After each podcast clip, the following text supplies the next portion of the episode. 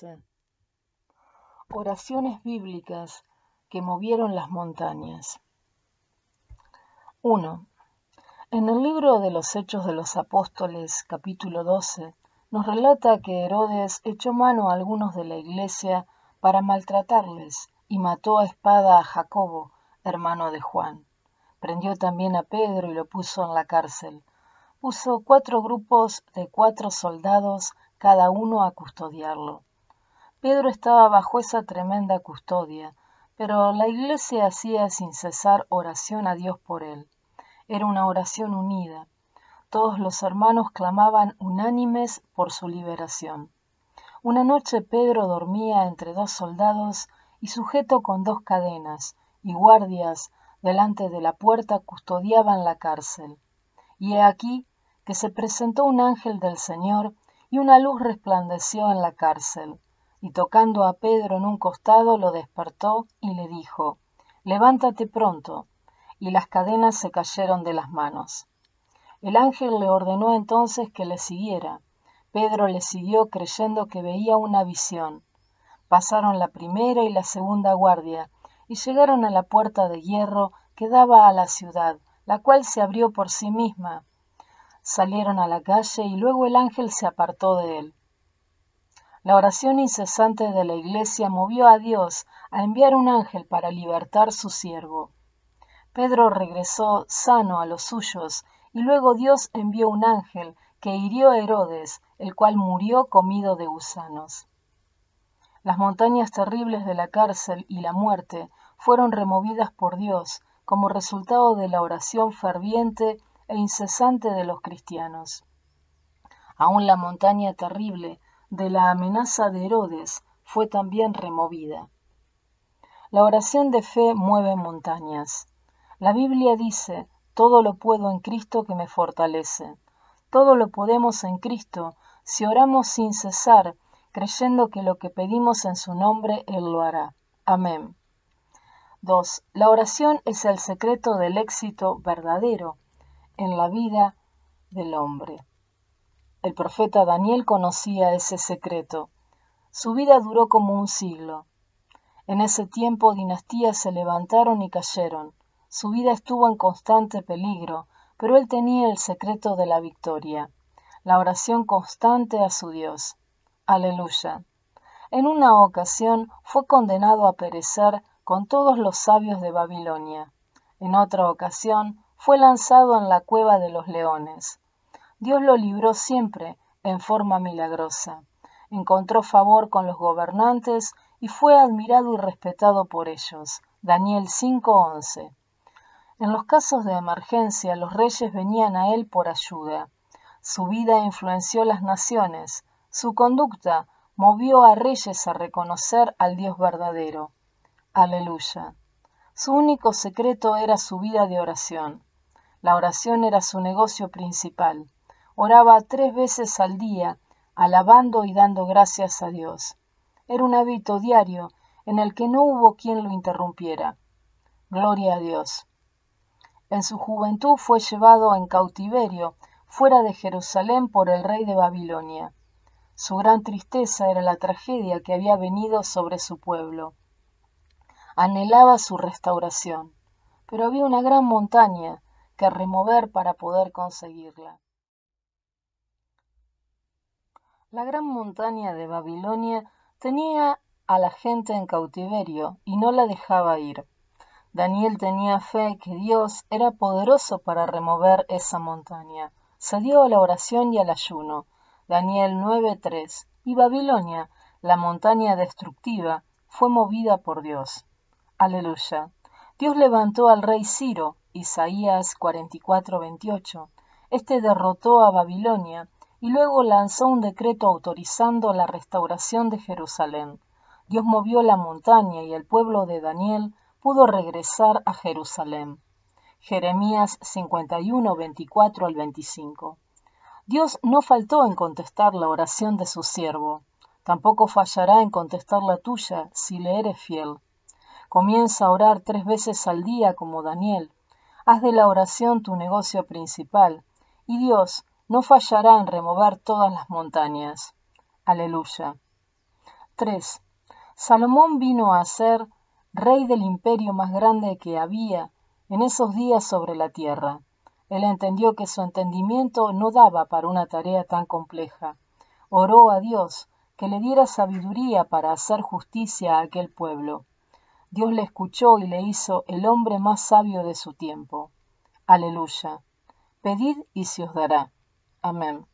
Es cuestión de vivir para Dios y orar a Él creyendo que lo recibirás. Amén. 4.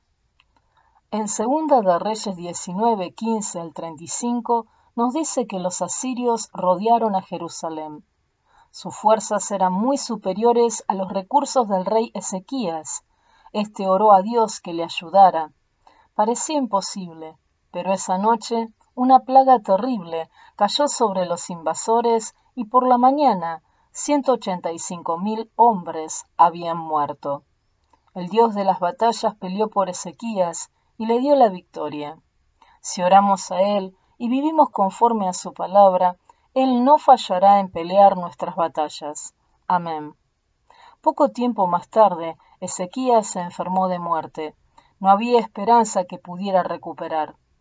El rey se volvió de cara a la pared y oró a Dios con lágrimas, recordándole al Señor cómo él le había servido fielmente por años.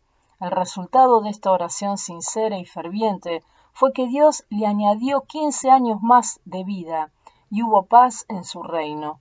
Aleluya. Segunda de Reyes 20. 5. Jonás fue lanzado al mar y se lo tragó un pez enorme. Su desobediencia a Dios lo llevó a este juicio terrible. Siempre la desobediencia trae tragedia y dolor para muchos. Algunos están enfermos por causa del pecado y las rebeldías contra Dios y su palabra. En el vientre del pez, Jonás se arrepintió y oró a Jehová con desesperación, y él lo oyó. La Biblia dice que él está atento a nuestras oraciones. En su oración Jonás dijo, Desechado soy de delante de tus ojos, mas aún veré tu santo templo. Cuando mi alma desfallecía en mí, me acordé de Jehová, y mi oración llegaba hasta ti en tu santo templo. Mas yo con voz de alabanza te ofreceré sacrificio, pagaré lo que prometí. La salvación es de Jehová. Él no solo oraba humillado y prometiendo obediencia, sino también creyendo que Dios le oía y le restauraría.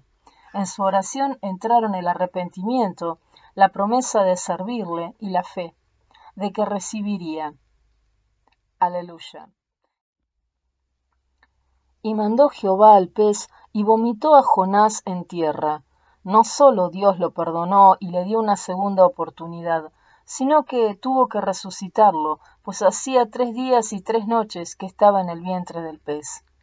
Nadie podía permanecer vivo ese tiempo en dicho lugar, pero lo que parece imposible es posible para el que se humilla a Dios y ora de todo corazón. Aleluya. 6. Elías oró por el hijo de la viuda que había muerto. Nunca antes se había escuchado que alguien que hubiese muerto fuera vuelto a la vida. No había precedente en cuanto a levantar a los muertos en toda la historia. Sin embargo, la oración de Elías hizo que el alma del niño volviese a su cuerpo, y sus ojos se abriesen y volviese a la vida.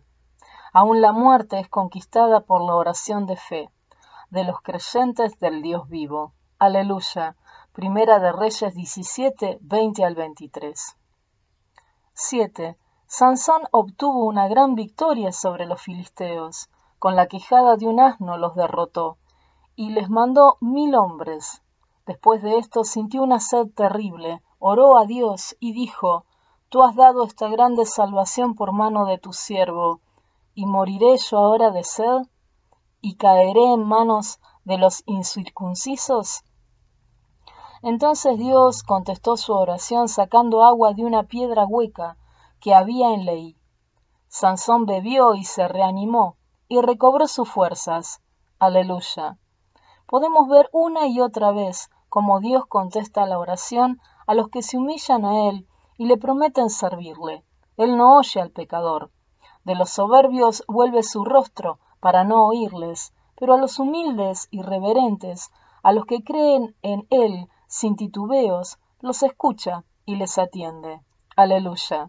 Sea un milagro de sanidad o un milagro para suplir las necesidades o proteger del peligro o guianza divina, sabiduría de lo alto para obrar en forma correcta, no importa la necesidad que sea, Dios suple en contestación a la oración de fe. Amén. La ley de recibir es positiva y segura. Jesús dijo, Pedid y se os dará, buscad y hallaréis, tocad y se os abrirá. Y el que pide recibe, y el que busca encuentra, y al que toca se le abre. Esto implica que hay un poder invisible a nuestro alrededor que es capaz de resolver cualquier problema. Es un poder tan grande que puede mover las montañas si eso fuera necesario. Eso es para todos los creyentes fieles, gente de fe, que creen a Dios por su palabra y que viven conforme le agrada a Él. Viva la palabra de Dios y pida al Padre en el nombre de Jesús y el Espíritu Santo no fallará en hacerlo una realidad. Amén. Capítulo 16. Oraciones fuera de la voluntad de Dios. Cristo dijo, Hágase tu voluntad como en el cielo, así también en la tierra. Lucas 11, 2. Es importante saber cuál es la voluntad de Dios, y es también importante saber cuál no es la voluntad de Dios. Algunas oraciones no son contestadas porque están fuera de la voluntad de Dios. Muchos no reciben por su falta de fe, pero hay peticiones que van delante de Dios que sencillamente están fuera de su voluntad. La oración victoriosa tiene que estar en su voluntad. La Biblia nos muestra oraciones que estuvieron fuera de su voluntad y no fueron contestadas y Elías oró para que Dios le quitara la vida. Primera de Reyes 19:4. Dios no le contestó, pues su plan era llevárselo vivo para el cielo en un carro de fuego. Elías obró en forma necia en un momento de desesperación, y su petición fue contraria a la gran bendición que ya Dios tenía reservada para él. A muchos nos ha pasado esto y en momentos de terrible desaliento hemos pedido a Dios que nos lleve con él. Más bien debemos pedirle que nos dé fuerzas y aliento para soportar y en cuanto a nuestra vida terrenal, que haga solo su voluntad. Amén. Cuando pida cosas que usted no está seguro si es su voluntad, asegúrese de decirle, pero como tú quieras y no como yo quiera. Aleluya. Algunos piden que no le dé más hijos. Razonan que no es prudente por una u otra causa. Pero a lo mejor Dios tiene el plan de levantar de ese vientre un siervo de gran bendición para la humanidad. En su petición estaría oponiéndose al plan divino y prácticamente rebelándose contra él. Otros piden con desesperación un hijo y demandan que sea varón. Puede que Dios tenga otros planes y usted esté pidiendo fuera de su voluntad. Algunos demandan una esposa o esposo, pero Dios puede tener otros planes que aún no sea el tiempo para esa bendición. Algunos piden un automóvil, pero Dios puede tener otros planes y que aún no sea el tiempo para esa bendición. Algunos piden un automóvil, pero Dios sabe que les traerá desgracia. Por eso debemos confiar en Él y en peticiones como estas decirle, claro, haz siempre tu voluntad, Señor, y nunca la mía. Si a usted le conviene, puede estar seguro que lo recibirá. Pero él, que sabe todas las cosas, no le va a dar algo que le sirva de maldición, a menos que usted no insista en una forma terca y obstinada en el asunto. Sea sabio y prudente en sus oraciones. Amén. 2. Balak pidió oración para que Israel fuera maldecido. Números 22. Él deseaba derrotar en batalla a Israel, y le pidió al profeta Balaam que se los maldijese. Él sabía que Balaam era siervo de Dios y que sus oraciones eran escuchadas. Balaam, el profeta, sabía muy bien el poder de la oración, pero cayó en desgracia cuando después que Dios le reveló que Israel era un pueblo bendito, insistió en mantener relaciones con Balac, a causa de su codicia por las riquezas del rey. La petición de Balac nunca fue contestada, y Balaam, profeta de Dios, perdió hasta la salvación por moverse fuera de la voluntad de Dios. A muchos les pasa lo mismo hoy en día. Piden a Dios finanzas para una u otra necesidad. Dios no se las concede, pues sabe que hay avaricia en ellos y que el dinero los destruiría. Cuídese de codiciar solamente su voluntad, que es buena y saludable. Aleluya. 3. Jeremías oró por bendición para un pueblo que rechazaba la voluntad de Dios. Jeremías 14, 1 al 16. En los días de Jeremías, el pueblo había despreciado al Señor y vivían en gran apostasía. Como resultado vino una sequía terrible, Jeremías oró para que Dios terminara la sequía. Dios le dijo, no ruegues por este pueblo para bien. Cuando ayunen no oiré su clamor, y cuando ofrezcan holocausto y ofrenda, no lo aceptaré, sino que los consumiré con espada, con hambre y con pestilencia. Jeremías 14, 11. La nación se había vuelto a los ídolos, y era inútil orar para que el juicio fuera quitado. Solo había una forma de escapar, y era el arrepentimiento. A veces el pecado lleva a un lugar donde el juicio cae con toda seguridad. Juan dijo, hay pecado de muerte por el cual yo no digo que se pida. El pecado había llegado a tal profundidad que cuando Jeremías insistió con Dios a favor del pueblo, el Señor le dijo, Si Moisés y Samuel se pusiesen delante de mí, no estaría mi voluntad con este pueblo. Échalos de mi presencia y salgan. Es trágico despreciar a Dios por las cosas temporales, desobedecer a Dios cuando sabemos lo que a Él le agrada. Si insistimos en la desobediencia, llega el momento que no importa quién ore, Dios no contestará. Busquemos agradarle en todo, humillémonos a Él, y Dios nos colmará de sus ricas bendiciones y contestará nuestras oraciones. Pon tu delicia en la ley de Jehová, y Él te dará las peticiones de tu corazón. Amén. 4. Juan y Santiago oraron por la destrucción de sus enemigos. Lucas 9, 55 al 56. Nuestra dispensación es una de misericordia. A veces los hombres quieren ejecutar juicio cuando Dios aún no lo estima conveniente. Así sucedió en el caso de Juan y Santiago. En cierta villa en Samaria fueron rechazados en forma brusca. Esos le pidieron al Señor que les permitiera destruir la villa, ordenando que descendiera fuego del cielo. Aún no habían percibido que con la venida de Cristo una nueva era de gracia había amanecido para la pobre humanidad. Jesús los respondió y les dijo, porque el Hijo del Hombre no ha venido para perder las almas de los hombres, sino para salvarlas.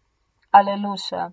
Oraciones destinadas a destruir a otros puede que no sean contestadas por Dios. Él murió en Cristo por todos y su anhelo es que todos procedan al arrepentimiento.